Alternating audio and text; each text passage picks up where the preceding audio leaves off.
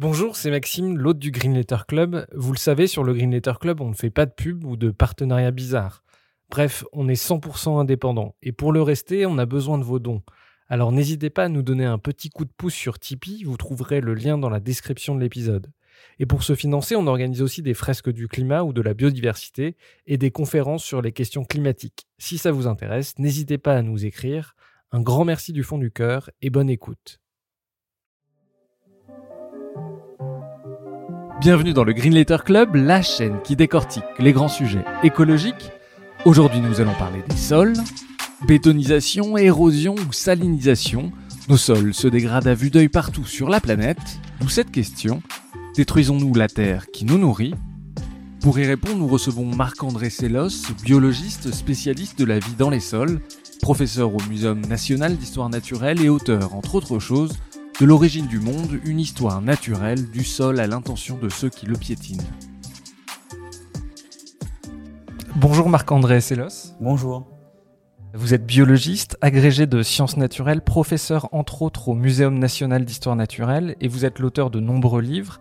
Vous avez, en tant que chercheur, publié des articles dans les plus grandes revues comme Nature ou Science. Euh, pour entrer en matière, est-ce que vous pouvez nous raconter rapidement votre parcours et comment, à quel moment vous avez compris l'importance des sols? Alors moi, enfant, j'étais passionné de champignons, mais c'est-à-dire que j'allais les ramasser, j'essayais de donner des noms. Dès l'âge de 12 ans, en fait, c'était un peu ma passion. Mon grand-père m'emmenait au bois de Vincennes. Et puis j'avais de longs étés en Bretagne où j'ai travaillé les champignons et en essayant de les comprendre, j'ai découvert que la partie qu'on ramasse et qu'on identifie, c'est que la partie émergée d'un réseau souterrain microscopique qu'on appelle le mycélium et qui est le champignon au jour le jour et qui fabrique très rapidement en automne éventuellement la partie qu'on ramasse. En fait, ça, ça m'a, les champignons m'ont projeté à la fois sous terre, parce que c'est là qu'ils vivent, en fait, même si on les ramasse sans surface, et ils m'ont projeté dans le monde microbien. Parce que pour le coup, ce sont des microbes au jour le jour. Ces filaments-là sont microscopiques. Et, petit à petit, bon, je me suis intéressé à leur, leur vie, et notamment aux champignons qui, dans le sol, s'associent aux racines des plantes et les aident à se nourrir, et les protègent aussi contre les maladies. Et voilà quand je me suis retrouvé finalement dans le sol, alors que j'étais parti de la surface. C'est les champignons qui m'ont sauvé parce qu'ils m'ont permis de comprendre que ça se passait en dessous. Première question un peu triviale, mais qu'est-ce qu'un sol? Est-ce que vous pouvez nous en donner une définition? On a l'impression que les gens ne comprennent pas toujours ce que c'est réellement que le sol. Non, les gens ne comprennent pas ce que c'est que le sol. D'abord parce qu'ils le voient comme une surface. On tombe au sol, on parle du sol de France. Deuxièmement, quand on, commence à prendre de l'épaisseur, ben c'est dégoûtant. Hein. Euh, cutéreux ou s'enterrer quelque part, tout ça c'est assez euh, négatif. Hein. Et, en plus, il n'est pas transparent. Et en plus, la, la, vie qui est dedans et les particules actives du sol échappent au regard parce qu'elles sont microscopiques. Donc le sol, il est mal parti pour qu'on le perçoive. Et pourtant, il est là. D'abord, il est là physiquement. C'est ce qu'il y a à l'interface entre l'air et la roche, le calcaire, le granit qu'il y a dessous. Mais il est surtout là parce qu'il est multiple, il fourmille de vie. En fait, le sol, c'est quelque chose qui est vivant, vivant de microbes, euh, on parlait de champignons, mais on peut parler de bactéries. Euh, et ça, ça fait déjà 5 tonnes à l'hectare. Ou dans une petite cuillère avec un gramme de sol, plusieurs millions de bactéries appartenant à des milliers d'espèces, plusieurs milliers d'espèces de champignons, des amibes aussi, quelques algues. Bon, il y a des racines aussi, il faut pas oublier que le tiers de la plante est sous terre. Et encore 5 tonnes à l'hectare, c'est parti. Ça fait déjà 10 tonnes à l'hectare. Alors même qu'en surface, vous avez bien moins que ça des fois. Hein. Et puis, il y a les fameux animaux auxquels tout le monde pense parce qu'ils sont déjà un peu plus gros. Donc, on a vu les vers de terre, des choses comme ça. Il y a une kyrielle d'espèces animales. Il y a 25% des espèces animales terrestres qui vivent dans le sol. Et ça, ça fait une tonne et demie d'animaux à l'hectare. Donc, en fait, le sol, on, on peut dire où il est. C'est entre l'air et la roche. On peut surtout dire ce qu'il est. Il est vivant. Et cette vie dans le sol, elle est en train de transformer la matière organique morte qui tombe par terre. Elle est en train de transformer la roche en, sels minéraux, c'est-à-dire en ressources nutritives pour les plantes et d'autres micro-organismes du sol, euh, la vie, elle, structure aussi le matériau qu'est le sol. Et finalement, vous voyez, on se retrouve avec dans le sol euh, plus de 25% des espèces connues, alors même qu'on sait qu'on connaît que 1% des microbes du sol. Et on se retrouve avec 50 à 75% de la masse vivante des écosystèmes terrestres. Et vous voyez que nous, en fait, on vit en périphérie de ce qui est le cœur de l'écosystème terrestre, le sol. Un sol, ça a quelle profondeur? Alors ça, la réponse est une certaine profondeur, parce qu'en fait, ça dépend beaucoup. Vous savez, euh, par la fenêtre, là, je vois des façades. Et sur ces façades, il y a des, des espèces de pissures un peu bleutées, euh, là où l'eau ruisselle d'ailleurs. Ça, c'est un début de sol. C'est une couche microbienne avec des microbes morts, des microbes vivants, de la roche qui commence à s'abîmer, de la matière organique qui se décompose. C'est un très très très mince sol. Évidemment, on fera pas pousser les salades là-dedans. Après, les sols, au cours du temps, et ça se passera jamais sur une façade ou sur une falaise, mais à plat, si la roche a fleur à plat, il finit par se développer un sol qui, dans nos régions, va mesurer entre, entre 1 et 5 mètres de profondeur. 5 mètres, vraiment, c'est le maximum. Mais si vous êtes en zone euh, tropicale, alors là, les profondeurs, elles atteignent, elles peuvent atteindre une centaine de mètres. C'est-à-dire qu'à 100 mètres, il y a encore quelque chose qui n'est pas tout à fait la roche, mais de la roche modifiée par la vie du sol. Donc c'est très variable. Mais comptez, allez, dans nos régions, dans nos paysages, comptez à 1 à 2 mètres. Le sol, c'est aussi le trait d'union entre justement euh, la matière minérale, la roche et la vie? Oui, oui, oui, parce que euh, d'abord, parfois dans le sol, la vie fabrique de la roche. Il y a notamment des bactéries qui vivent en, oxydant le fer. Alors elles prennent l'oxygène de l'air qui rentre dans le sol et le fer qui sort, qui est ferreux, comme on dit, euh, qui sort des, des, composants de la roche que ces bactéries attaquent.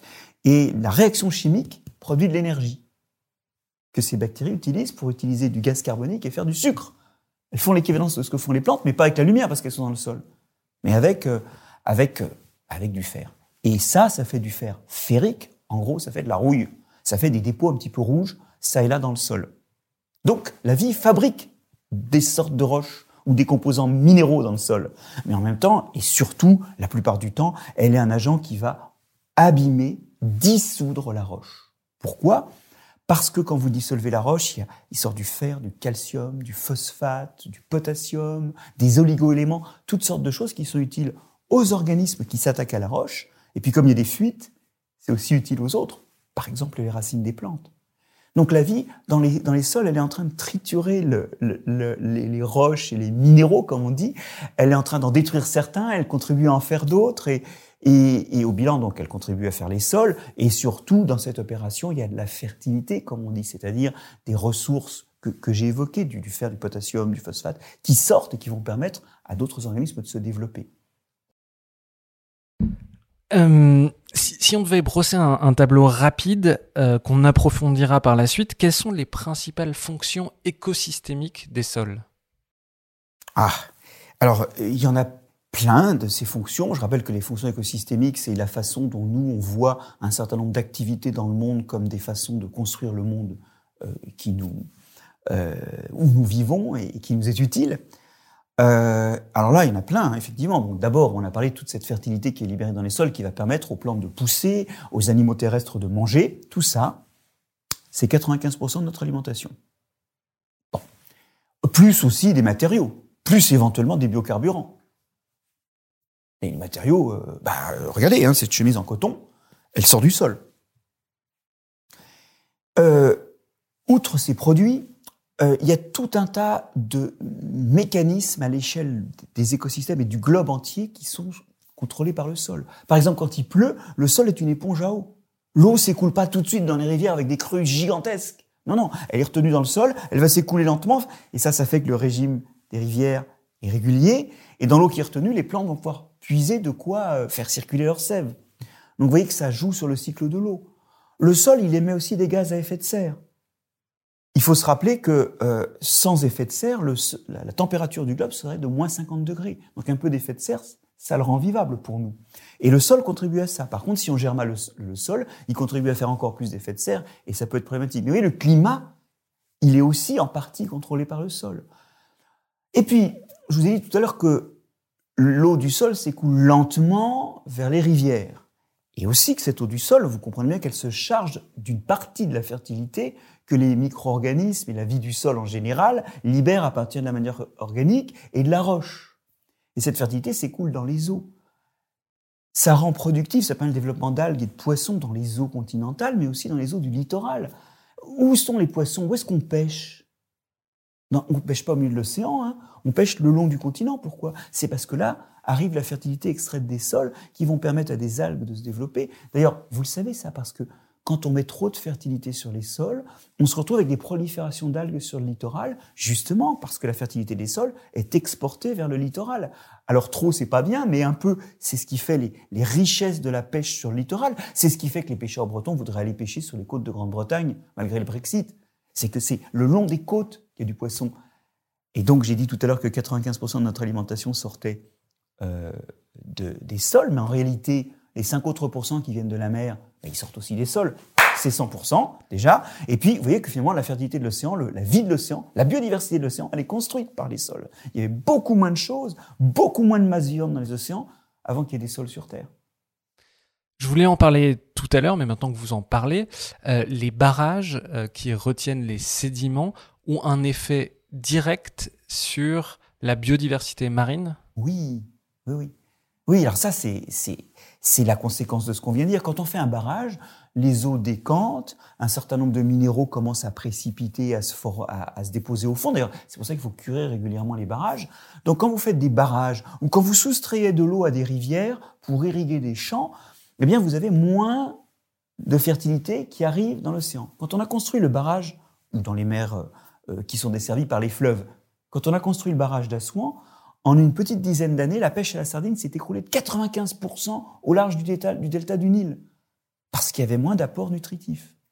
Au début du siècle, le Rhône amenait dans le golfe du Lion, donc dans, la partie de la Méditerranée qui intéresse nos pêcheurs à Sète, au Gros du Roi, il amenait dans la Méditerranée 33 millions de tonnes de sédiments chaque année. Maintenant, euh, on est passé à 20 millions dans les années 60 et, à 5 millions, euh, à 8 millions actuellement, pardon. Euh, c'est une chute colossale. Et c'est une des choses qui fait qu'aujourd'hui, les sardines sont beaucoup plus petites dans le golfe du Lion. À l'âge d'un an, elles ont perdu pratiquement la moitié de leur taille d'autrefois parce qu'il y a moins à manger. Et donc, eh ben, elles grandissent moins et puis c'est sélectionné d'être plus petit parce que comme il y a moins à manger, mieux vaut pas avoir de gros besoins pour de croissance. Donc vous voyez que finalement, on, voit très bien aussi que euh, les aménagements, et, le Rhône n'est pas barré, hein, il y a juste des parties rectifiées, un peu de prélèvement pour l'irrigation, mais tous les aménagements de l'homme sont pas neutres sur les fleuves, c'est-à-dire sur ces rivières qui aboutissent à la mer, parce que ça, finit par avoir un effet sur la pêche. Et c'est là qu'on voit qu'on est tous embarqués sur une planète. Vous voyez que vous, vous bidouillez un truc sur une rivière dans un coin pour l'agriculture, en fait, vous allez emmerder les pêcheurs qui sont sur le littoral. On est tous dans le même navire. Un des grands sujets sur les sols, c'est l'artificialisation. On en parle beaucoup, c'est-à-dire la destruction des sols pour construire des routes, des infrastructures, des ronds-points, des stades. Je vais poser la question un peu naïvement, euh, mais quels sont les problèmes posés par l'artificialisation des sols et quelle est l'ampleur de ce phénomène? Alors son ampleur, c'est l'équivalent d'un département français de taille moyenne tous les 7 à 10 ans qui est recouvert par nos infrastructures. Pensez par exemple au plateau de Saclay, on est en train de construire un grand campus universitaire pour des universités qui avaient déjà des murs d'ailleurs. Ailleurs, bon, on les réunit sur ce plateau et on est en train de recouvrir de béton. Et là, vraiment, visitez l'endroit, vous verrez que là, il n'y a plus grand-chose qui affleure. On bétonne complètement ce qui est un des plus fertiles plateaux de l'île de France. Donc, on est en train, en fait, de supprimer des sols, c'est-à-dire qu'on les recouvre. Parfois, on les décape et on les déplace ailleurs, mais on les déplace jamais d'une façon. On recrée pas des plaines fertiles. On récupère un peu de sol pour mettre dans les villes.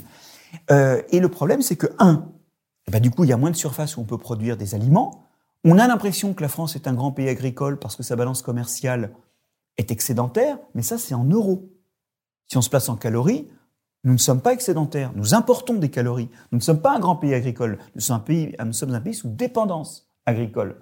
Et ça, c'est le résultat effectivement d'une quantité de production qui n'est plus à la hauteur de nos besoins, notamment parce que bah, quand les villes grandissent, elles grandissent autour d'elles, et les villes ont été historiquement installées là où il y avait à manger, au milieu des grandes plaines fertiles. Elles ne sont pas au sommet des montagnes, au milieu des déserts, évidemment. Et ça, c'est une, une vraie inquiétude parce que la croissance des villes n'est pas une option, parce qu'elles mangent les plus belles campagnes en termes de production alimentaire. En plus, bon, il faut dire que, alors vous allez dire, ok, on, retire le béton.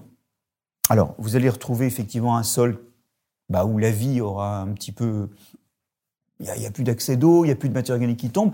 C'est pas complètement mort, mais c'est plus très vivant. Donc, vous pouvez ranimer ces sols, mais sous les villes, vous avez des pollutions par des hydrocarbures qu'on puisse développer ou par des métaux lourds. La plupart du temps, les sols qu'on retrouve quand on enlève le revêtement sont pas des sols en très bonne forme et surtout des sols un peu pollués qui euh, ne sont pas propres à la production alimentaire, ils peuvent être propres à, des plantations décoratives. Et encore, des fois, ils sont tellement riches en métaux lourds, récemment, Libération avait fait un, grand article sur des, enfants roumains qui, dont les parents avaient mis euh, leur, caravane sur des terrains pollués aux métaux lourds. ces enfants sont atteints de saturnisme, donc de, de, maladies liées au plomb à des niveaux absolument incroyables, simplement parce que la poussière qu'ils respirent, la poussière de ce sol, était pleine de métaux lourds. Donc vous voyez que euh, c'est pas une très belle histoire et ça nous illustre une chose, c'est que ceux qui tuent les sols ou qui les abîment le plus ne sont pas les agriculteurs, il y a une autre question liée à l'artificialisation des sols, c'est qu'elle empêche du coup le. Vous, avez dit tout à l'heure que le, sol était une éponge vis-à-vis de l'eau. Ça, quel impact ça a sur les inondations, cette artificialisation des sols? Évidemment, l'artificialisation des sols, elle, obère complètement les actions ou les services écosystémiques des sols. Et ça, euh, bien sûr, c'est des sols qui produisent plus d'aliments, mais c'est aussi des sols qui sont plus là pour jouer le rôle d'éponge dans le cycle de l'eau. Et ça, c'est problématique, notamment dans les régions méditerranéennes, mais il faut se souvenir que les tendances climatiques, c'est une remontée des, climats méditerranéens vers le nord de la France. Si on fait ça simplement, des très grosses pluies automnales et printanières. Et ces très grosses pluies, quand vous avez des surfaces artificialisées, ben, au lieu d'être retenues, elles partent tout de suite à l'eau et ça fait des crues, euh, ça amplifie l'effet des crues. Donc, non seulement on perd les fonctions alimentaires, mais on perd aussi les fonctions par rapport au cycle de l'eau. Et globalement, effectivement, c'est quelque chose qui, dans les évolutions du climat actuel, ou déjà dans les climats méditerranéens, amplifie les problèmes ou les risques d'inondation. On, sent bien qu'il y a un rôle entre l'eau, le sol et les forêts, ou en tout cas les plantes. Quel, rôle jouent les plantes euh, dans le sol? Alors, les plantes font partie des acteurs des sols. On a dit tout à l'heure que le tiers de leur masse était dans le sol sous forme de racines. Et dans le sol, les racines peuvent aider à fracturer la roche par leur croissance. Une racine de 1 mètre euh, on peut exercer par sa croissance une pression de 10 tonnes sur la roche autour d'elle. C'est énorme. Euh, donc en s'enfilant dans une infractuosité, elle aide à casser la roche ce qui facilite l'accès des microbes. La plante, elle amène aussi de la matière organique au sol qui permet à certains microbes de se développer. Je, pense à des feuilles mortes, mais je pense aussi aux racines. Il faut voir que pendant que les racines fonctionnent, elles émettent des substances qui vont euh, permettre la pénétration de la racine par sa, en croissance, des mucilages qui lubrifient l'introduction de la racine qui grandit dans le sol. Elles émettent des substances qui empêchent certains microbes de se développer, mais qui au contraire appellent d'autres microbes qui aident la racine à bien fonctionner.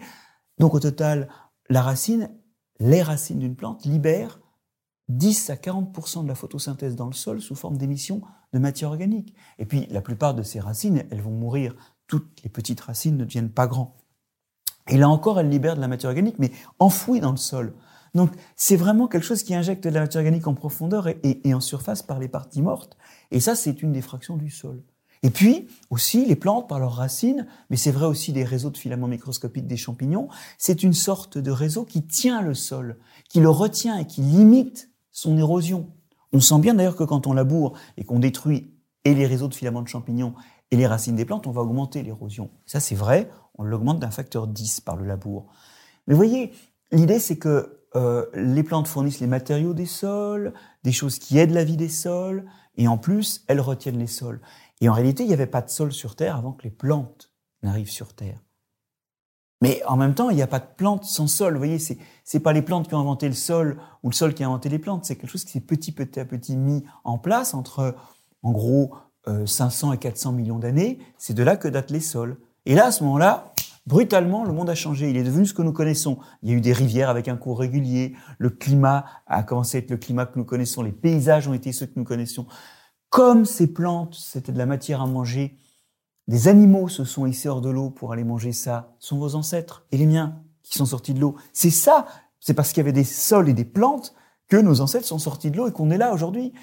Et, et, donc ça a façonné le monde tel qu'il est. J'ai écrit un livre sur le sol il y a pas longtemps que j'ai appelé l'origine du monde c'est pas que le monde n'ait pas existé avant le sol, mais le monde que nous connaissons, son origine est dans le sol.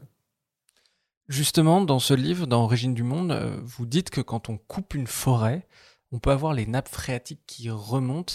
Quelle est l'interaction entre la forêt et l'eau qu'il y a dans le sol? Alors, euh, ça c'est l'histoire de la forêt des Landes. On a oublié, parfois on se souvient de l'image du berger landais avec ses échasses. Pourquoi il avait des échasses? Bah, c'est simplement parce qu'en fait, dans les Landes, il y avait un gigantesque marais où on pouvait guère faire que du mouton. Et le mouton, il se débrouillait comme il pouvait, mais le, berger, lui, pour pas s'enfoncer, il avait des échasses, c'est-à-dire qu'en dessous des pieds, il avait des socs de bois un, peu, un peu longs qui lui permettaient donc de pas s'enfoncer trop. Et on, on, a un peu drainé cette forêt et on y a planté des arbres. Et par l'effet du drainage et des arbres, les arbres, c'est des plantes euh, qui ont des besoins en eau supérieurs à des petites herbes ou à des buissons comme il y avait dans la lande. Et ces besoins en eau, c'est que les plantes utilisent l'eau pour faire monter la sève, c'est-à-dire les commissions qu'elles ont faites dans le sol montent avec la sève qui s'évapore dans les feuilles. C'est pour ça qu'il fait frais sous un arbre en été. C'est que ça consomme la chaleur euh, du soleil pour euh, évaporer l'eau et, et, cette évaporation de l'eau fait monter la sève. Donc les arbres évaporent plus et le niveau de la nappe phréatique a baissé. Aujourd'hui, les landes ne sont plus une lande humide comme autrefois. Et d'ailleurs, il n'y a plus de moutons, il n'y a plus de bergers, il y a des arbres.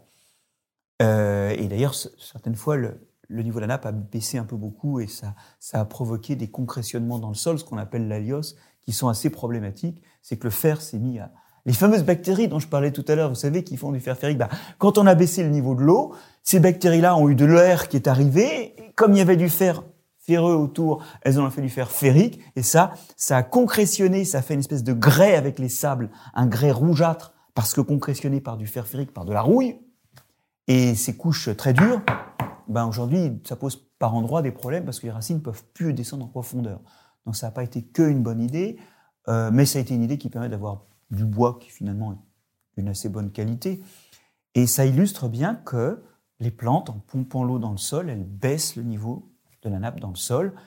Et sans elle, le niveau de la nappe peut remonter. Et c'est ce qui se passe dans certaines régions, alors pas toutes. Hein. Quand on coupe la forêt, la nappe remonte et on obtient un marécage. C'est beaucoup de régions d'Australie où ça se passe comme ça. Alors ceux qui travaillent la terre et le sol, ce sont d'abord les agriculteurs. On va parler d'une pratique ancestrale, le labour. Est-ce que vous pouvez nous expliquer les intérêts agronomiques du labour et pourquoi aujourd'hui on remet cette euh, pratique en question? Labourage et pâturage sont les mamelles de la France qui valent mieux que les mines du Pérou. C'est la formule donc qu'on doit à Sully et qui dit en gros que ben, pour bien gérer une exploitation agricole, il faut labourer et puis il faut avoir du pâturage. Alors non pas pour manger des animaux. Enfin si, on va les manger, mais surtout que ça fait du fumier. Et le fumier, à l'époque, c'était la forme d'engrais, la seule qu'on avait. On avait remarqué qu'en mettant du fumier dans les champs, les plantes poussaient mieux. Donc il fallait faire du pâturage pour avoir des animaux qui donnent du fumier et labourer. Le labour, à court terme, il n'a que des avantages. Il désherbe, parce qu'il arrache les, plantes indésirables. Il rend le sol plus meuble, il, il fait des trous où l'air va rentrer, où l'eau va rentrer, donc l'eau rentre mieux, mais aussi les, les racines des plantes vont respirer mieux. Il va remonter de la fertilité. Pourquoi? Parce que quand l'eau circule dans le sol, elle a tendance à emmener en profondeur tous les éléments euh, comme l'azote, le phosphate, le potassium dont se nourrissent les plantes. Et puis aussi, on a dit que les, microbes et les racines des plantes attaquaient la roche, mais ça c'est en profondeur. La roche libère de la fertilité, mais en profondeur. Donc en, en, en, labourant, je rappelle que le labour renverse le sol sur le côté, donc on fait remonter cette fertilité. Donc c'est fertilisant.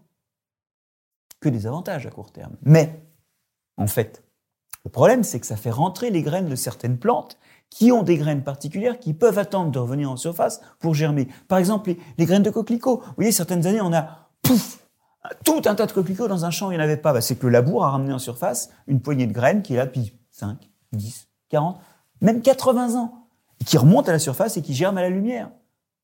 Donc, si on laboure, on fait rentrer des plantes dans le sol, des graines de plantes dans le sol qui germeront, donc il faudra relabourer. Bon. Les fameux trous, c'est quand même des trous qui s'effondrent très vite parce qu'ils ne sont pas structurés. Donc rapidement, et surtout si on a des engins agricoles un peu lourds, on retasse ces trous, faudra relabourer. vous allez me dire, c'est pas grave. Dans tous les cas, là, labourer, c'est la solution. Bon, mais attendez. Le problème, c'est que vous avez aéré le sol, donc il y a plein de bactéries qui respirent. Elles vont respirer, détruire la matière organique du sol plus vite que d'habitude. Or, cette matière organique, c'est elle qui contribue à retenir les morceaux de sol ensemble, elle lutte contre l'érosion, et puis c'est elle qui retient les morceaux de sol quand il y a un trou. C'est elle qui stabilise les trous, qui les rend cohérents. Quand il y a moins de matière organique dans un sol, les trous sont moins cohérents, donc il faut labourer. Et surtout, le sol s'érode plus. Et surtout, si vous le laissez nu tout l'hiver ensuite. Pensez à tous ces, à tous ces, ces, campagnes dont vous avez l'habitude, qui sont brunes en hiver. Ça n'a jamais été le cas. Le sol, il n'a jamais été brun. Même si en hiver, il n'y a pas beaucoup de plantes, il y a toujours un maigre couvert végétal. vous avez détruit toutes les racines, tous les champignons, et là, je vous le disais tout à l'heure, on érode au moins dix fois plus. Ça veut dire que les sols labourés de la Beauce s'érodent aussi vite que les sols alpins, bien qu'il n'y ait pas de pente. Et donc, ça veut dire que ces sols, ils sont en train de disparaître sous nos yeux. Alors, évidemment, à quelques millimètres par an, quand vous avez deux mètres de sol ou trois mètres de sol dans la Beauce, c'est bon, on ne voit rien de génération en génération. Mais ce qu'on commence à voir et qu'on démontre très bien, parce qu'il y, a des matériaux qui restent. Et plus l'érosion est rapide, plus ils se concentrent. Et ces, ces matériaux-là nous montrent qu'aujourd'hui, nos sols de Beauce sont en train de disparaître sous l'effet de l'érosion. Et ça, ça veut dire qu'à long terme, le labour n'est pas jouable. Vous pouvez juste rappeler ce que c'est que l'érosion? Peut-être que tout le monde ne l'a pas bien en tête. Pardon, alors l'érosion, c'est le fait que un peu de sol s'en va avec l'eau ou avec le vent. Évidemment, si vous avez un couvert de végétaux, le vent entraîne peu de choses.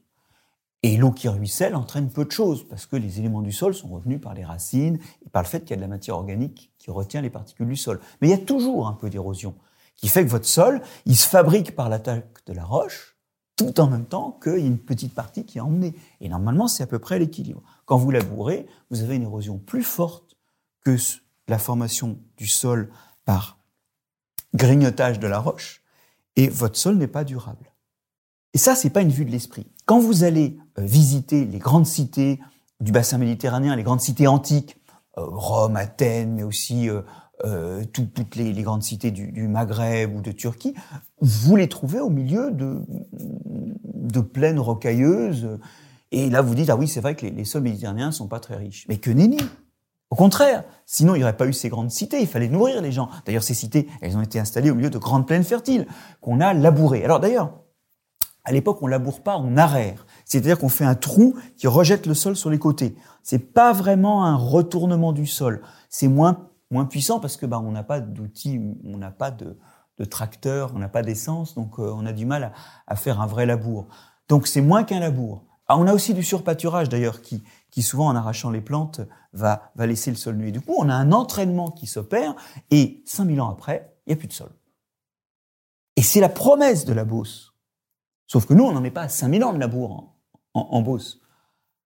On en est à même pas 1000 ans. Donc on a encore du sol, mais c'est mal parti. Et il faut comprendre qu'à très long terme, le labour n'est pas jouable parce qu'il augmente l'érosion, parce qu'il crée une dépendance qui laboure, labourera pour refaire des trous et pour redésherber, et puis aussi parce qu'en aidant les microbes à respirer, eh bien, il fait produire du CO2 au sol. Et ça, ça produit de l'effet de serre et le labour contribue à l'effet de serre. Quel est l'état justement de, vous avez parlé de la Beauce, quel est l'état des sols en France vis-à-vis de l'érosion et quel est l'état des sols dans le monde de manière générale? Il est plutôt mauvais. Aujourd'hui, les estimations varient, mais on compte que sur les 90 milliards de tonnes de sol qui retournent tous les ans à l'eau à l'échelle globale, l'homme est responsable, alors pour les plus optimistes, de 50% et pour les moins optimistes, de 98% du total par ces pratiques agricoles et notamment par la pratique du labour. Ça veut dire qu'aujourd'hui, l'érosion, elle, est devenue intense et elle menace certains sols d'extinction.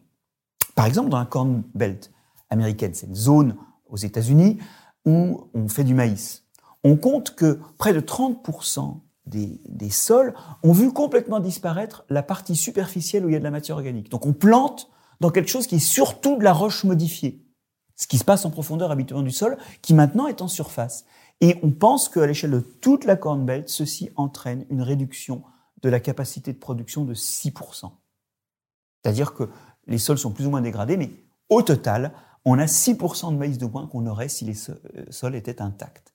Ça veut dire qu'on commence aujourd'hui à avoir une limite de la production végétale qui est liée à la dégradation de nos sols, dégradation par érosion. Là.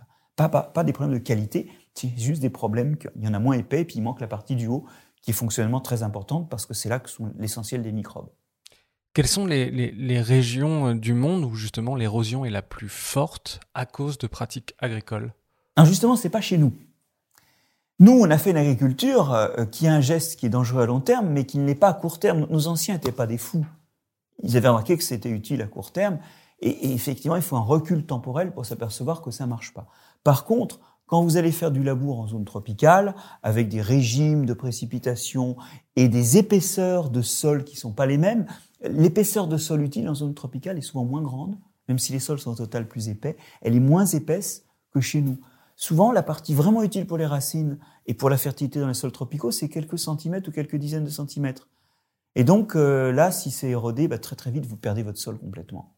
Donc il y a des zones tropicales euh, où, où ça tient pas. Et d'ailleurs, euh, c'est pas pour rien que les méthodes d'agriculture non labourée, euh, qu'on appelle les agricultures sous couvert, où il y a toujours des plantes, même entre deux récoltes, qu'on a semées pour qu'elles couvrent le sol, ça s'est extraordinairement développé au Brésil, qui est devenu un laboratoire pour ça et qui montre la faisabilité de ces pratiques.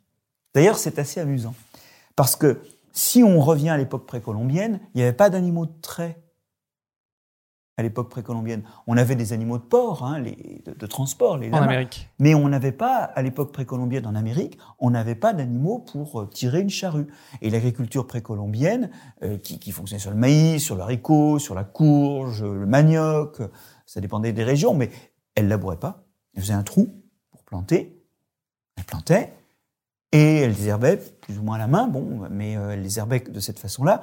Et donc, quelque part, euh, les nouvelles agricultures non, non labourantes, qui travaillent très peu le sol au Brésil, sont une sorte de retour en arrière dans l'évolution culturelle, mais, qui est très, très vertueux. Pour continuer dans les exemples qui montrent que le labour et, le travail du sol en général, quel qu'il soit, n'est pas adapté à tous les sols, je vous emmène aux États-Unis au début des années euh, 30, où il y a eu un épisode qu'on appelle le Dust Bowl, dans des régions donc du Texas, où des techniques de pratique du sol inappropriées, alors même que chez nous elles sont très appropriées, c'était du binage. Le, binage, hein, c'est quand euh, vous gratouillez la surface du sol, euh, ça désherbe et puis ça empêche un peu l'eau de remonter en rendant la, la, surface du sol plus grumeleuse. Bon, chez nous, ça marche dans votre jardin. Hein. Eh ben, euh, aux États-Unis, euh, le problème, c'est qu'il y avait des sécheresses estivales où en fait tout le sol de surface est parti sous l'effet du vent a décapé les sols de certaines exploitations agricoles, enfoui d'autres exploitations agricoles sous ces restes de sol, et bilan, des milliers d'agriculteurs ont été jetés sur les routes complètement affamés, ayant perdu leur outil de production. C'est ce qui a inspiré à Steinbeck les raisins de la colère. Là, c'était l'érosion par le vent qui s'est produite. Et on voit très bien que des, des, des conduites, des pratiques qui sont peu toxiques à court terme dans certains écosystèmes peuvent devenir très toxiques à long terme dans d'autres écosystèmes. Et depuis tout à l'heure, je parle du sol, du sol, du sol, mais il faut comprendre qu'il y a plein de sols différents et que chaque sol se gère différemment. Par exemple, il y a peut-être des sols qu'il faudra de temps en temps labourer de toute façon. Sol limoneux en région atlantique. Il y a peut-être des sols où il faudra continuer d'amener des engrais minéraux. Oui, ce que je veux dire, c'est qu'il n'y a pas de règle générale parce qu'il n'y a pas un sol, il y a des sols et il y a des pratiques qui sont assez toxiques en moyenne mais après, les solutions, elles, sont dépendantes de l'endroit. Si on croit au terroir, on ne peut pas croire qu'il y a une solution universelle pour tous les sols. Euh, vous avez parlé du Dust Bowl qui a jeté sur les routes des centaines de milliers de personnes.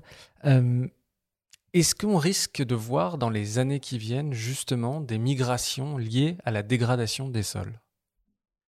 Oui. On compte que déjà 3 milliards et demi d'humains ont leurs conditions de vie dégradées à cause de la santé de leur sol, de l'état de leur sol.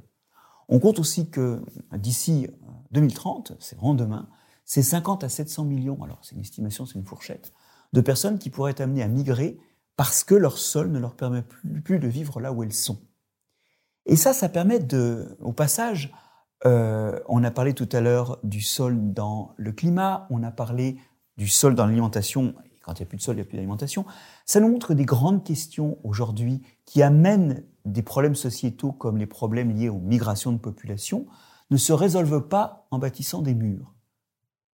Elles se résolvent en allant à la source des problèmes, en gérant le climat, en aidant les gens à gérer leur sol pour qu'ils restent chez eux. Faire des murs, c'est réellement euh, insulter sa main parce qu'on vient de se la faire broyer par un hachoir. Quelle conne cette main C'est vraiment ne voir que très près un phénomène qui a des racines lointaines et des racines en fait dans les liens de l'homme à la nature et notamment dans les liens de l'homme au sol. Donc quelque part, les questions migratoires, c'est pas des histoires de murs, c'est des histoires de biologie, de biologie des sols, de géologie, de chimie de l'atmosphère, de physique. C'est des problèmes que l'on peut résoudre avec un peu de science et pas une truelle et des parpaings. Il y a une autre pratique euh, qui dégrade les sols et qu'on n'a pas forcément en tête, c'est l'irrigation. Pouvez nous raconter comment l'irrigation peut dégrader certains sols? Alors l'irrigation euh, ne dégrade pas nécessairement les sols, mais elle est l'exemple appliqué généralement et sans justement voir dans quel terrain on est, dans quel sol on est, elle est l'exemple d'une fausse bonne solution. Évidemment, quand on met de l'eau, les plantes poussent, c'est sûr. Et d'ailleurs, vous avez déjà vu euh, peut-être d'avions, par exemple, ces grands ronds verts dans le désert où on a une grande rampe d'irrigation avec un puits au milieu, un puits qui va chercher de l'eau très profondément. D'ailleurs, une eau pas forcément renouvelée, donc une ressource une exploitation un peu minière des nappes phréatiques, un non, non renouvelable et, et, non durable. Mais en tout cas, cette eau sort et on a la rampe qui tourne et qui donc sur un grand cercle irrigue le sol. Alors on rajoute quelques engrais, on fait pousser, on verdit le désert. Ça a l'air bien, mais en fait très rapidement, qu'est-ce qui se passe? Là, on est dans des situations qui sont pas stables. Pourquoi? Parce que dans ces endroits-là, l'eau, elle repart pas par des rivières. Toute l'eau va repartir par évaporation, c'est-à-dire soit elle va passer dans la plante et s'évaporer dans les feuilles, soit elle va être évaporée à la surface du sol quand on le laisse nu entre deux cultures, si on le laisse nu, ou entre les plantes. Or, cette eau n'est pas une eau de pluie. C'est pas une eau de pluie. C'est une eau qui a une histoire. Elle est passée dans des sols, elle est passée dans des roches. Elle est chargée de sels minéraux. Les fameux qui sont produits par la déstabilisation de la roche, par la destruction de la matière organique. Et donc, quand vous amenez cette eau, vous amenez des sels minéraux, vous en amenez, vous en amenez chaque année, chaque seconde. Et à la fin, il y en a trop. Et quand il y a trop de sels minéraux, il y a notamment trop de chlorure de sodium. Et ça, ça tue le sol. Vous savez, les Romains, quand ils voulaient absolument détruire une cité, c'est ce qu'ils ont fait à Carthage, ils la détruisaient physiquement et après ils répandaient du sel partout pour qu'on ne puisse plus rien faire pousser autour et que donc plus personne n'ait envie de construire une cité ou de reconstruire cette cité à cet endroit-là. Et donc, ce sel qui s'accumule, il est toxique. Alors, comment faire pour irriguer sans qu'il y ait du sel qui s'accumule? C'est simple. Il faut être sûr qu'il y a une partie de l'eau qui s'évacue par ruissellement vers une rivière. Et elle emmène le surplus de sels minéraux. Donc, il y a des endroits c'est du drainage, ça, ça s'appelle. Il y a des endroits qui sont naturellement drainés où quand on met de l'eau par-dessus, bah, l'excès de sel, parce que donc c'est pas de l'eau de pluie, mais c'est de l'eau qui vient d'une rivière ou d'une nappe phréatique, cet excès de sel qui est amené s'en va, c'est bon, c'est durable. Et puis il y a des endroits où il s'en va trop peu d'eau par ruissellement ou pas, ou pas du tout. Et là, eh ben, c'est pas durable. 25% des surfaces irriguées dans le monde sont en cours de salinisation. Et la salinisation, c'est quelque chose euh, c'est un phénomène galopant. On perd 2% de la surface agricole chaque année qui devient incultivable parce qu'on l'a mal irrigué. Ça fait 2000 hectares par jour de sol agricole que nous perdons chaque jour à cause de pratiques d'irrigation qui ne sont pas pensées par rapport au sol où on les produit. C'est rentable à court terme, mais à long terme, ça fait partie des choses qui mettent en péril notre capacité à produire notre alimentation. Ça concerne quelle région? Parce qu'on a en tête euh, les pays d'Asie, notamment euh, d'Asie centrale, qui, irriguent énormément. Alors on a bien sûr en tête la mer d'Aral, mais aussi le Pakistan, qui, qui a une agriculture extrêmement irriguée. Quelles sont les, les régions qui sont vraiment concernées par cette salinisation? Alors, là encore, nous, dans les régions tempérées, parce que le climat n'est pas très chaud, l'évaporation n'est pas très forte, et il y a de l'eau qui peut s'échapper et rejoindre les rivières, a des rivières partout en France. Donc c'est qu'il y a de l'eau qui sort des sols partout. Euh, nous, on n'est pas trop impacté. Il y a peut-être certaines régions du bassin aquitain, par exemple, où l'équilibre est pas bon. Mais dès qu'on se rapproche de la façade océanique, de toute façon, il pleut tellement qu'à un moment, le sol, à certaines saisons, il finit par être rincé. Donc chez nous, c'est pas toujours gravissime, même s'il y a des endroits où c'est quand même problématique. Il faut aller dans un endroit où il fait chaud, vraiment chaud.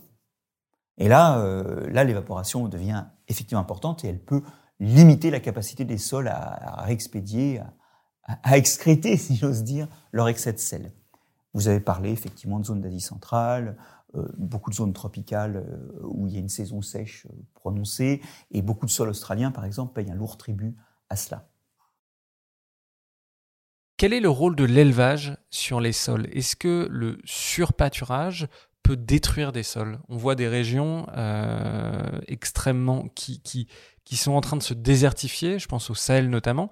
Quel est le rôle de l'élevage sur ces sols-là? Alors, l'élevage, il ne faut absolument pas le voir comme l'antagoniste d'une agriculture saine et de la santé des sols. C'est vraiment important. Là comme ailleurs, la question c'est celle du cursus. S'il y a un surpâturage, alors là vous avez des sols qui sont dénudés, des systèmes racinaires arrachés, vous avez un risque d'érosion et par exemple, l'érosion qu'il y a eu euh, dans l'agriculture euh, périméditerranéenne, euh, de l'Antiquité. Un des facteurs, c'était le surpâturage. Donc la densité de pâturage est importante. Mais à faible densité, vous pouvez avoir un pâturage tout à fait durable. Regardez dans le Morvan. Regardez dans certains coins de Bretagne. Regardez les landes du Connemara en Irlande. C'est durable, là. Alors ensuite, ça c'est la première chose. Euh, la deuxième chose, c'est que euh, on, a aujourd'hui de plus en plus une prise de conscience que l'élevage intensif, c'est pas une bonne chose, ni en termes euh, de bonheur animal ou de santé animale, ni d'ailleurs en termes écologiques, parce que ces animaux entassés, bah, il faut leur ramener de la nourriture d'ailleurs, par exemple du tourteau de soja d'Amérique, et ça, c'est un coût carbone qui est pas tolérable. Bon, alors moi, je vais pas défendre cet élevage-là, je voudrais défendre l'élevage extensif, notamment l'élevage extensif qui se fait sur des sols dont on ne pourrait rien faire d'autre. Parce que selon leur dynamique et selon le taux de production de fertilité dont ils sont capables, il y a les sols qui peuvent abriter des cultures annuelles. Bon, bah, celle-là, on va faire des cultures annuelles, please, sans labourer. Euh, il y a des sols un peu moins fertiles, mais ça pousse quand même. Bon, bah, là, on laisse des forêts. Puis on récolte des arbres de temps à autre. Alors, si possible, pas en un coup. Pas de coupe à blanc. Hein, parce que la coupe à blanc, c'est un moment où la forêt bah, est offerte à, l'érosion. Plutôt ce qu'on appelle des, des, des, des futailles régulières, c'est-à-dire qu'on a des arbres de tous les âges et puis on les exploite un par un, les arbres. Mais donc là, on fait de la forêt. Et puis il y a les sols qui sont encore moins producteurs de fertilité. Les sols de landes, comme les landes bretonnes, certains sols d'altitude, comme dans l'Aubrac par exemple. Alors là, c'est difficile d'avoir une belle forêt. Eh ben, on lâche des animaux, on lâche des animaux à une densité qui ne va pas arracher toute la végétation, et de temps à autre, on mange les petits. Alors, si possible, les mâles, pour que les femelles restent pour faire des petits. Euh, on peut faire du lait, on peut faire du fromage. Enfin, il y, y a, une place, à cause des sols, il y a une place pour l'élevage animal. D'autant que, d'autant que, ces animaux, ils vont faire du fumier. Et si vous ajoutez ce fumier aux déchets urbains, c'est des choses qui, quand vous les restituez au sol, vont permettre, après la décomposition par les par les microbes du sol, de refaire de l'azote, du phosphate, de la fertilité. C'est votre espoir d'engrais. Labourage et pâturage sont les mamelles de la France parce que quand vous avez des animaux qui pâturent, vous avez leur fumier à mettre dans vos champs. Et puis, et puis, et puis, si vous avez un sol toujours couvert, c'est-à-dire si entre deux récoltes, vous avez semé quelques plantes pour qu'elles couvrent le sol, euh, pour qu'elles fassent de la matière organique, euh, qui, quand vous allez... Ben, alors, quand vous allez semer votre récolte suivante, comment vous faites? Puisque vous avez déjà des plantes. Bah, une des solutions, c'est de lâcher des bestioles dedans qui vont brouter tout ça. Et puis après, vous faites votre semis. Vous voyez? Les animaux comme désherbants et comme source d'engrais montrent une bonne complémentarité entre l'élevage, mais attention, extensif, et l'agriculture, la, culture végétale. Et puis pour terminer, une dernière remarque, évidemment, on ne va pas faire autant de viande qu'on en fait en élevage intensif. Et ça tombe bien, puisque vous et moi, on consomme en moyenne 100 kg de viande par habitant et par an et que on nous dit, hein, l'OMS nous dit que c'est 20-25 kilos l'optimum pour la santé. Au-dessus, c'est toxique. En dessous, c'est pas bon pour la santé non plus. Il faut manger des compléments vitaminiques si on n'a pas du tout de viande ni de laitage. Mais vous voyez, le, truc, c'est que si on revient à la norme ou à la raison pour notre santé, ben, on va produire assez de viande écologiquement vertueuse. Mais il y a une viande écologiquement vertueuse, et c'est parce que certains sols ne permettent pas vraiment de faire autre chose sans les perturber et, sans, sans investir un coût carbone qui serait pas raisonnable. On a parlé de l'artificialisation des sols. On a parlé aussi des pratiques agricoles comme le labour, l'irrigation. Il y a un autre sujet dans la dégradation des sols, c'est les pollutions, les pollutions diffuses. Et notamment, il y a un sujet dont on parle assez peu. On parle beaucoup de la pollution plastique dans les océans. On parle assez peu de la pollution plastique dans les sols. Est-ce que ce phénomène vous inquiète? À quel point il est important? Alors, je voudrais pas plomber l'atmosphère, mais c'est vrai que autant le labour, ça peut se solutionner, il n'est pas trop tard. Nos sols n'ont pas disparu. Autant la vie du sol, euh, elle a des problèmes parce qu'il n'y a plus beaucoup de matière organique, parce qu'elle se fait détruire par le labour, mais on n'a pas de preuve d'extinction. Les espèces sont toujours là. Si demain on change de pratique, euh, et d'ailleurs on sait très bien aujourd'hui quand on, on change de pratique, hop, c'est 25% de masse microbienne en plus. Donc tout ça, c'est soluble. Après, il y, a des pollutions qui sont plus gênantes. Les pollutions par les métaux lourds ou les pollutions par les plastiques sont de cet ordre-là parce qu'on ne les retire pas. C'est quoi le problème des plastiques? Il y a d'abord les plastiques qu'on jette à un endroit, au sol. Bon, ben, s'ils ne se dégradent pas, donc ils, se fragmentent seulement. Et ils deviennent tellement petits que ça devient des plastiques pratiquement plus visibles à l'œil nu, des microplastiques. Mais ces microplastiques, ils sont non seulement issus du plastique qu'on a laissé à un endroit, mais ils peuvent être pris par le vent, notamment bah, dans nos villes, et ils finissent par retomber ailleurs, en plein milieu des parcs américains où il n'y a pas, personne ne jette de plastique, il y a y a un flux de 20 kilos de microplastiques par hectare et par an qui viennent d'ailleurs, autour, par l'atmosphère. Donc oui, ils sont formés localement, ils viennent d'ailleurs, et quand ils sont dans le sol, eh ben, ils vont faire leur sale boulot qu'ils font partout. C'est que, à leur surface, il y a des petits morceaux qui partent qui sont tellement petits que c'est des molécules qui vont rentrer dans les organismes du sol, ou d'ailleurs dans nous, si ces microplastiques sont dans votre assiette. Là, vous les voyez pas, ils y sont. Vous en mangez 5 mg par jour, une carte bleue par jour. C'est quand même fort, ça. Hein et ces microplastiques, ils libèrent des petites molécules euh, de, qui appartiennent à des millions d'espèces chimiques différentes, et dont peut-être 1% seulement est nocive. Ah bah oui, mais en fait déjà plusieurs milliers. Du coup, c'est notamment ce qu'on appelle des perturbateurs endocriniens qui, jouent le rôle d'hormones, mais un peu n'importe comment, et qui vous font dysfonctionner, qui provoquent des, des problèmes d'équilibre minéraux, des problèmes de cancer. Donc il y a un vrai problème de santé pour les organismes des sols, comme pour nous d'ailleurs, mais dans les sols, c'est pour les organismes des sols. Et, euh, et puis aussi, physiquement, leur présence à ces microplastiques change les propriétés des sols. Notamment, euh, l'eau y rentre plus vite, mais elle y reste moins. Parce que certains microplastiques allongés font des rôles de drain. Donc, on change complètement les propriétés des sols. Et puis, dernière chose, vous savez que les, tortues qui mangent des plastiques en mer, elles, ça peut leur faire des occlusions intestinales, ça leur bouche le tube digestif. Elles prennent ça pour des anémones de mer, et puis en fait, c'est du plastique et elles meurent d'occlusion intestinale. Et ben, vous savez, l'occlusion intestinale pour des petits insectes du sol ou des vers de terre, ça existe aussi avec des microplastiques. Donc vous voyez que c'est, il y a aussi une toxicité euh, physique en plus de la toxicité chimique pour la vie du sol. Donc ça, c'est un vrai problème parce que ça se retire pas. Si vous voulez un exemple de pratique hyper toxique, c'est les gens qui mettent des billes de polystyrène expansées dans les sols pour les alléger. Effectivement, l'eau rentre mieux, ça, on sait. Elle est aussi moins retenue. Mais personne n'ira enlever ces microplastiques.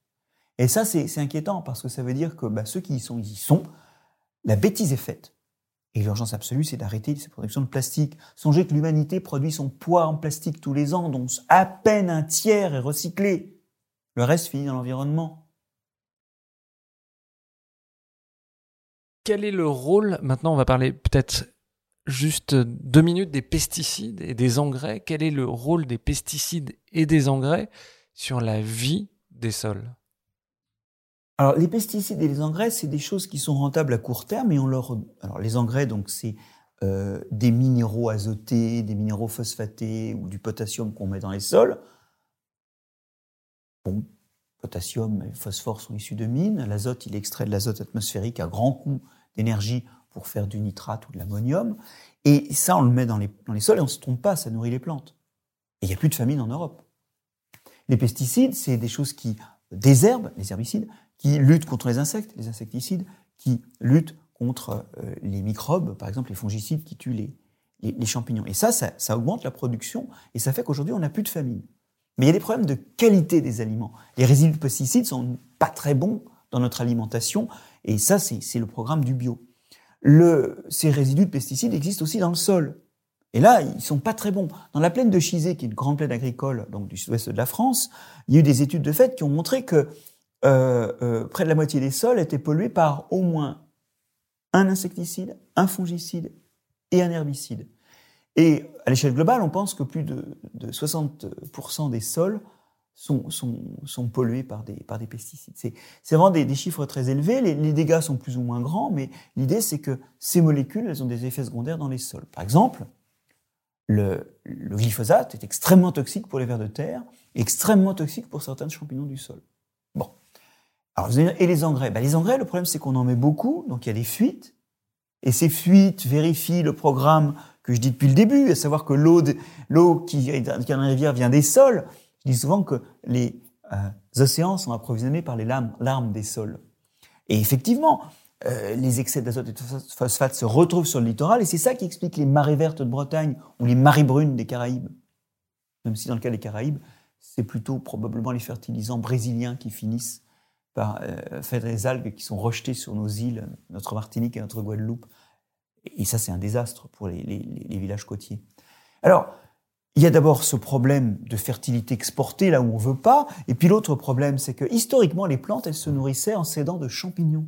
C'est ce sur quoi mes équipes euh, travaillent au muséum. On travaille sur ces champignons du sol qui aident les racines des plantes à aller chercher des ressources, parce qu'il n'y en a pas beaucoup, en échange d'un peu de sucre donné par les plantes aux champignons. Et qui protègent les racines des maladies, tout simplement parce que plus la racine est saine, plus le champignon est nourri, mieux le champignon est nourri. Donc c'est une charité bien, bien organisée qui commence par le champignon.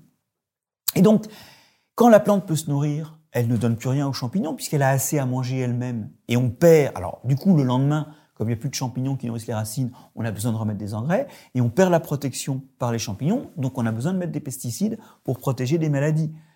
Donc tout ça, ça marche. Mais en quelque sorte, ça a été construit sans s'appuyer sur la logique des sols. Sans s'appuyer sur ce qui fait que les plantes, bien avant l'homme, étaient capables d'utiliser des sols moins fertiles. Et ce qu'on voudrait demain, c'est réutiliser les logiques écologiques que l'on connaît dans les sols pour remplacer cette vie sous perfusion. Vous et moi, on peut vivre avec une poche de glucose et une, intraveineuse. Hein. En rajoutant quelques acides aminés de temps à autre dans la poche de glucose, ça marche. Franchement, moi, je préfère aller manger euh, une bonne salade ou une bonne soupe euh, dans, un resto ou me préparer à manger. Hein. Eh bien, en fait, l'idée, c'est qu'en connaissant les sols, on peut trouver des mécanismes demain qui permettront euh, de les faire fonctionner en s'inspirant de leur fonctionnement spontané. Ça ne veut pas dire qu'il ne faudra pas de temps à autre, ici ou là, labourer ou remettre quelques engrais complémentaires, mais vous voyez, l'idée c'est de se baser sur de la matière organique, sur les plantes qui couvrent les sols, l'activité des vers de terre pour labourer, mais très doucement et de façon durable, soutenable, les sols. Ça, c'est le programme de l'agroécologie. Faire de l'agronomie en s'inspirant de l'écologie. Et contrairement à ce que certains, que je qualifierais de terroristes intellectuels, disent, L'agroécologie, c'est pas de la foutaise, c'est pas un truc d'illuminé, c'est pas un truc de bobo. C'est juste l'espoir que nos enfants auront des sols et mangeront. Parce que pour l'instant, il n'y a pas, il a pas ce qu'on fait, on peut pas continuer à le faire. On est en train de manger le capital sol de nos enfants. Juste quand même sur, pour rebondir sur ce que vous venez de dire, le sol, c'est un héritage qu'on laisse aux générations futures. Un, sol, ça met trop longtemps pour se reconstituer. C'est important, hein. un sol fertile. Il faut, un, allez, dans nos régions, un bon millénaire pour le faire. Donc ça ne se refait pas. Vous avez peut-être l'impression qu'on peut faire des sols parce qu'on voit arriver des sols en ville. Alors la première chose, c'est que souvent ils ont été pris ailleurs en fait. La deuxième chose, c'est que c'est vrai qu'en mélangeant un peu de matière minérale et de matière organique, vous pouvez refaire un sol. Mais vous n'allez pas faire des hectares de sol comme ça. Vous n'avez pas les moyens. Vous pouvez faire effectivement des sols pour planter un toit urbain. Euh, vous pouvez ramener un peu de matière organique sur des, sols purement minéraux que vous obtenez en, en cassant le macadam euh, pour refaire de la végétation en ville. Oui, mais c'est à petite échelle, ça. Les, sols qui, à grande échelle, nourrissent l'humanité, et notamment la France, c'est des sols millénaires. Donc vous n'allez pas les refaire. Il faut voir le sol comme quelque chose, comme une sorte de capital dont on peut toucher les intérêts, c'est la production, mais aujourd'hui, notre façon de produire plus, c'est de casser le capital, c'est de rendre le capital moins durable. Donc on est en train de manger le capital. Et ça, moralement, par rapport à nos enfants, c'est pas jouable. On leur doit ce capital. On doit préserver ce capital. Et donc j'en reviens à ça. Certes, l'agriculture conventionnelle a nourri l'humanité et les gens qui l'ont mis en place sont des héros de l'humanité. Mais ceux qui aujourd'hui veulent nous faire croire, au nom parfois d'ailleurs du progrès, qu'il n'y a pas de progrès possible pour faire différemment, vous voyez le, le paradoxe absolu, Hein, une défense du progrès qui empêche de progresser, c'est un oxymore qui est, qui est pauvre philosophiquement, mais surtout coupable. Parce que ça revient à dire, la seule façon de faire, c'est de continuer à manger le capital de nos enfants. Non. On peut essayer autre chose. Et en plus, vous savez quoi? Dans un pays où finalement les scientifiques ont tardé à se préoccuper de la mise en place de l'agriculture alternative, parce que les politiques et les citoyens derrière ont tous coupablement tardé à prendre le problème à bras le corps. C'est un truc de cutéreux, sur le sol. Bon. Dans ce pays-là, aujourd'hui, ceux qui portent, sont porteurs d'avenir, c'est les agriculteurs. Il y en a qui ont vu que leur sol partait. Moi, je les connais, je les vois en formation toutes les semaines. Hein. Euh, ils ont vu que leur sol partait en vrille, que leur production baissait, qu'il n'y avait plus de traces de vers de terre en surface, que, et ils ont pris, ils sont pris par la main. Ils ont lu des bouquins, regardé ce qui se faisait au Brésil, par exemple, et ils ont commencé à mettre en place. allez, je vais dire un nom. L'association pour une agriculture durable. C'est juste des agriculteurs qui disent nos sols, c'est bizarre, ils ressemblent plus à ce que sont les sols en forêt ou est-ce que me raconte mon grand-père. Tentons autre chose et ils font de l'agriculture sous couverture. Oui, il y a des gens. C'est pas des lanceurs d'alerte, c'est des lanceurs de solutions dans le monde agricole. Alors aujourd'hui, effectivement, la recherche suit, ça commence, mais il faut prendre la leçon. Hein c'est les cutéreux qui nous ont sauvés. Parce qu'avoir de la terre au cul, c'est noble. En tout cas, ça enrichit leur esprit. Bon, les sols sont assez méconnus euh, dans l'ensemble, mais il y a un sujet qui est particulièrement méconnu, c'est l'interaction entre le sol et le climat. Qu'est-ce qui se passe? Quelle est la relation entre le sol et le CO2 notamment? C'est une question passionnante parce qu'en fait, là, on va voir que ce que fait l'homme fait que ça marche mal, alors que si on a bien compris ce qui se passait dans les sols, il y a une solution qui dort là, sous nos pieds. L'idée, c'est que beaucoup de pratiques agricoles augmentent la production de gaz à effet de serre par le sol. Quand vous labourez, vous amenez de l'oxygène dans le sol, les bactéries respirent plus. C'est ce qui fait qu'il y a peu de matière organique dans les sols agricoles, avec tous les effets secondaires dont on a déjà parlé. Et vous émettez plus de CO2 que dans un sol spontané. Et ce CO2, il contribue à l'effet de serre. Donc ce qui émet le CO2, c'est la respiration de toute la vie qui est dans le sol. Le CO2, effectivement, il est émis par la respiration des micro-organismes, des animaux, du sol. Et plus ils ont d'oxygène, mieux ils respirent, plus ils produisent de CO2 en mangeant la matière organique du sol. Bien.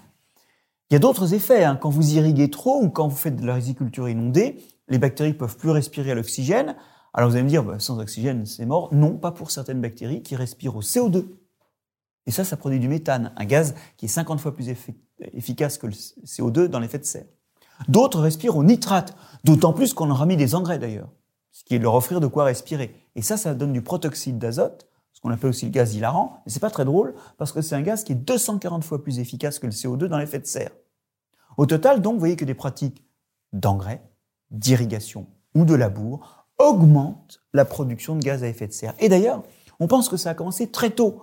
On pense que très tôt le labour a contribué à réchauffer le climat, que la riziculture inondée a contribué à réchauffer le climat, mais ce qui s'est passé les dix, dernières milliers, derniers milliers d'années, ça a juste empêché un retour à une période glaciaire. Donc ça a stabilisé le climat. Et c'est quand on a ajouté à ça plus de labour, plus d'irrigation, et puis les émissions industrielles, on a commencé à cette fois-ci à vraiment réchauffer le climat, alors que depuis 10 000 ans, le climat devrait se rafraîchir. On était sur une tendance de retour en glaciation qu'on a d'abord stoppé et puis complètement inversé finalement. Donc, est-ce que ça veut dire que le sol n'est qu'un outil d'effet de serre? Non. Si vous remettez de la matière organique dans le sol, vous allez stocker du carbone. Aujourd'hui, on met des engrais minéraux. Donc, on n'amène plus de matière organique. Si on remet des engrais organiques, c'est-à-dire du fumier, si vos poubelles, mes poubelles, je trie la matière organique et je la remets sur les sols directement, si possible même sans compostage, parce que pendant le compostage, il y a du CO2 qui sort directement sur les sols. Les vers de terre vont charger d'enterrer tout ça, vous inquiétez pas, ça n'aura pas l'air longtemps dans les potoirs. Je peux stocker du carbone dans le sol. Aujourd'hui, on pense à stocker du carbone en plantant des arbres et en faisant grandir des forêts. Ok, mais après, on aura des forêts et puis on pourra rien faire d'autre. Moi, je parle simplement de remettre de la matière organique dans les sols. Un, ça les empêchera de s'éroder. Deux, ça nourrira la vie du sol. Trois, ça permettra au sol de mieux retenir l'eau parce que la matière organique aide à retenir l'eau. Et quatre, ça fera, ça luttera contre l'effet de serre. On compte aujourd'hui, et c'est d'ailleurs le nom de ce programme, le 4 pour 1000, que si chaque année on augmente de 4 pour 1000, 0,4%, la teneur en matière organique des sols du monde entier, c'est une vue de l'esprit, hein, mais ça fixe les idées, on a compensé l'ensemble des émissions de CO2 dans l'atmosphère de l'humanité cette année-là. Ça ne veut pas dire qu'il faut continuer à émettre du CO2, mais que ceci est une façon, sans doute, de résorber ce qu'on a déjà émis, remettre de la matière organique dans les sols. 4 pour 1000 par an dans tous les sols du globe. C'est une initiative française qu'on doit à Stéphane Le Foll et qui aujourd'hui est en train d'être étendue au gré de la présidence française de l'Union européenne, qu'on est en train d'essayer d'étendre à l'Europe. Ça veut dire que vos poubelles et vos sols sont une solution contre l'effet de serre. C'est pas beau ça. C'est pas l'illustration quand on comprend comment ça marche. C'est générateur de solutions Comment expliquer justement que le 4 pour 1000 qui, de mémoire, a été euh, lancé au moment de la COP 21, euh, comment expliquer que cette solution qui paraît évidente telle que vous la décrivez euh, n'a pas l'air de, susciter un engouement massif, on en entend assez peu parler Il y a des bonnes et des mauvaises raisons. Une des bonnes raisons, c'est qu'il faut apprendre à bien trier ses ordures et pour pas mettre de morceaux de plastique ou des des contaminants, des métaux lourds, des choses comme ça dans, ces ordures-là. Alors bien trier les ordures, les Suisses arrivent à le faire, mais des fois on se demande si par exemple les Français peuvent le faire. Hein? Il y a une grosse France molle qui est incapable de faire aussi bien que la Suisse, si j'ose euh, cette expression. Donc, euh, la première chose, hein, c'est que euh, techniquement, il y a ce problème du tri. Le deuxième problème, des ordures. Le deuxième problème, c'est que le fumier et les ordures sont produits dans des, sont produits dans des régions et les sols agricoles, ils sont ailleurs. D'autant plus qu'on a eu un aménagement des régions agricoles avec des spécialisations pour l'élevage, pour la céréaliculture. Et finalement, maintenant, le, flux d'ordures, il est organisé. Et peut-être qu'il faudrait dire réorganiser plus de polyculture élevage en général, de façon à ce que les ordures animales soient pas loin des champs. Alors, mais donc voilà, il y a ce problème-là. Puis il y a d'autres problèmes qui sont pas des qui sont eux des problèmes complètement artificiels. Moi, je connais des gens qui doutent que le sol, ils doutent carrément que le sol puisse influencer le climat parce qu'ils connaissent pas le sol. Euh, il y a une mauvaise vision. Je veux dire, au regard de l'état de la science actuelle, il y a des gens qui, qui, sont pas capables de percuter que les sols sont une solution. Ils peuvent pas y croire parce que le sol, c'est voilà. Euh, et ça, c'est aussi tout un tas de gens qui pensent de façon conservatistes, euh, qui n'ont pas sont pas capables d'embrasser la modernité. Ils pensent qu'aux solutions existantes. Vous voyez, on va injecter du carbone dans le sous-sol. Alors qu'on sait très bien que quand vous injectez du CO2 dans le sous-sol, la première chose qui se passe, c'est qu'il y a des bactéries, il n'y a pas beaucoup d'oxygène, qui en transforment 20% en méthane. Donc, ça revient à transformer le, CO2 en quelque chose de plus grave pour l'effet de serre. bon, on, on marche sur la tête parce que les gens n'ont pas repris leur base d'écologie. Je reviens à ça.